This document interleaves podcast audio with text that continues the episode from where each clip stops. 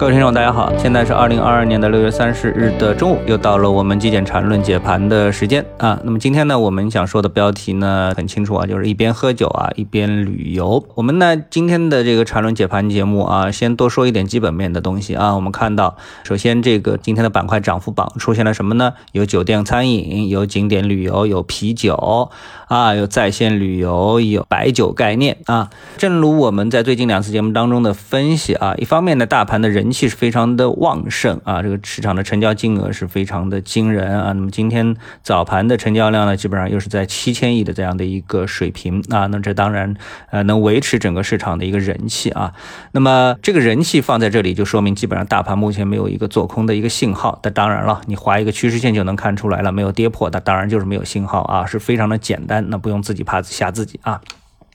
但是另一方面呢，板块出现了轮动啊，那么对此呢，我们有逻辑的指出啊，我们说我们做节目啊，我们说事儿啊，它必须得有逻辑啊，不能说那个呃，就是死多和死空的都是不行的啊，因为这个交易这个市场它本身是在不断的变化的啊，你自己这个有信念是没用的啊。那么根据逻辑呢，我们可以分析出啊，这个后疫情板块呢，在最近是可以得到看好的。在昨天我们看到整车板块的阴线是非常的大啊，这个板块所以有点歇了啊，房地产。板块呢，它缺乏基本面估值的这个优势，那这些观点呢，在今天的午盘呢，都得到了印证。另外就是旅游和酒类啊，无论是白酒还是啤酒，都得到了市场的一个追捧。我们看到，像白酒涨了百分之三点二五，啤酒涨了百分之四点五幺啊，这个酒店餐饮和景点及旅游涨幅都在百分之六以上啊。那么出现在跌幅前列的，或者说是这个几乎没有涨的，就有这个汽车、整车、房地产啊，这也是完全符合预期的啊。那么在板块涨幅。的前列，我们还发现了其他的跟后疫情有关系的板块啊，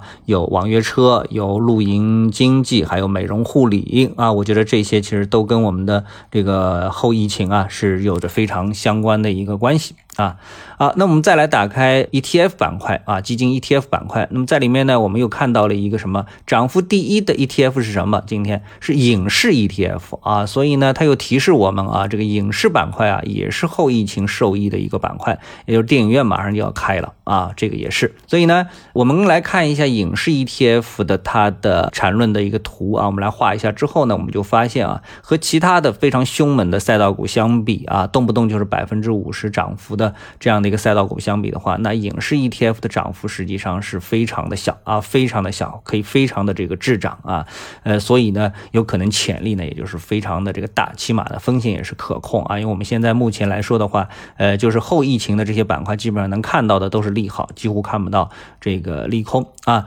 像酒类啊和这个旅游啊，他们的板块的涨幅已经是属于飙升状态了啊，这个我们就不多说了啊，那么我们最后呢，分一下中证五百指数的六十。十分钟图，那这张图呢？我们看到总体上它当然是一根趋势向上，对吧？那么到了六十分钟的时候呢，我们最后呢是能够画出一个中枢。那么画出这个黄色的中枢的意义在哪里呢？是这个中枢是不是被突破？那么这个中枢实际上在早两天就已经是突破了。那么突破之后呢，我们要观察的就是会不会重新又回到这个中枢范围内。那么到目前为止，我们可以看到，特别是今天的上涨之后啊，这个证明整个的一个市场它没有一个就是回落啊，回到中枢的这么的。一个信号继续能够维持在这个中枢的上方，保持它突破的有效性，那么这个起码就说明了大盘目前没有做空的一个信号啊。好，那今天中午的缠论解盘的节目呢就到这里，我们下次的节目时间再见。